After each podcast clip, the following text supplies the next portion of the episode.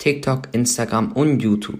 Das sind Beispiele für Social-Media-Plattformen, die auch immer mehr von uns jüngeren Menschen genutzt werden.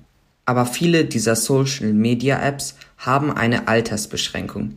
Instagram ist zum Beispiel offiziell erst ab 13 Jahren erlaubt. Caroline Bergmann von der Initiative Gutes Aufwachsen mit Medien erklärt, welche Aufgaben diese Altersbeschränkung eigentlich hat. Die Altersbeschränkung gibt es für euch, weil dort Inhalte auch geteilt werden, die für euch nicht geeignet sind. Und dann ist es natürlich wichtig, dass die Kinder informiert sind und wissen, dass da auch Sachen passieren, die vielleicht eher für ältere Kinder gedacht sind. Solche Inhalte können zum Beispiel Bilder oder Videos sein, die auf diesen Plattformen für alle zugänglich sind. Die Altersbeschränkung lässt sich also gut vergleichen mit Altersfreigaben bei Filmen oder Computerspielen. Aber anders als bei Filmen schauen wir bei Social-Media-Plattformen nicht immer nur zu. Vielleicht halten wir sogar unser eigenes Gesicht in die Kamera.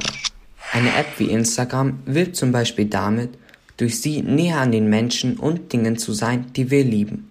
Und das bringt auch gewisse Gefahren mit sich, wie Caroline Bergmann weiß. Also die Gefahren von Social Media sind auf jeden Fall, dass auf einigen Plattformen eine fremde Person direkt anschreiben können. Eine weitere Gefahr ist auf jeden Fall Cybermobbing. Wir alle kennen ja Mobbing auch aus dem realen Leben und sowas wird natürlich auch gerne in Social Media übertragen. Wenn sowas passiert, mach dich immer bemerkbar, such dir Hilfe, damit ihr euch da sicher bewegen könnt. Manche Kinder haben trotz der Altersbeschränkung Social Media Apps auf ihrem Handy denn die Plattformen haben durchaus auch Vorteile.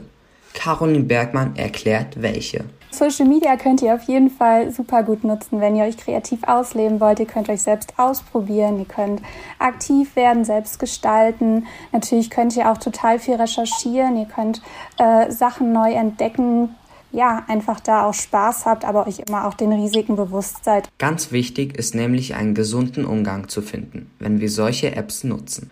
Dabei hilft es zum Beispiel, wenn wir darüber mit anderen Menschen sprechen, denen wir vertrauen, oder bestimmte Räume zu handyfreien Zonen erklären, um nicht ständig am Handy zu hängen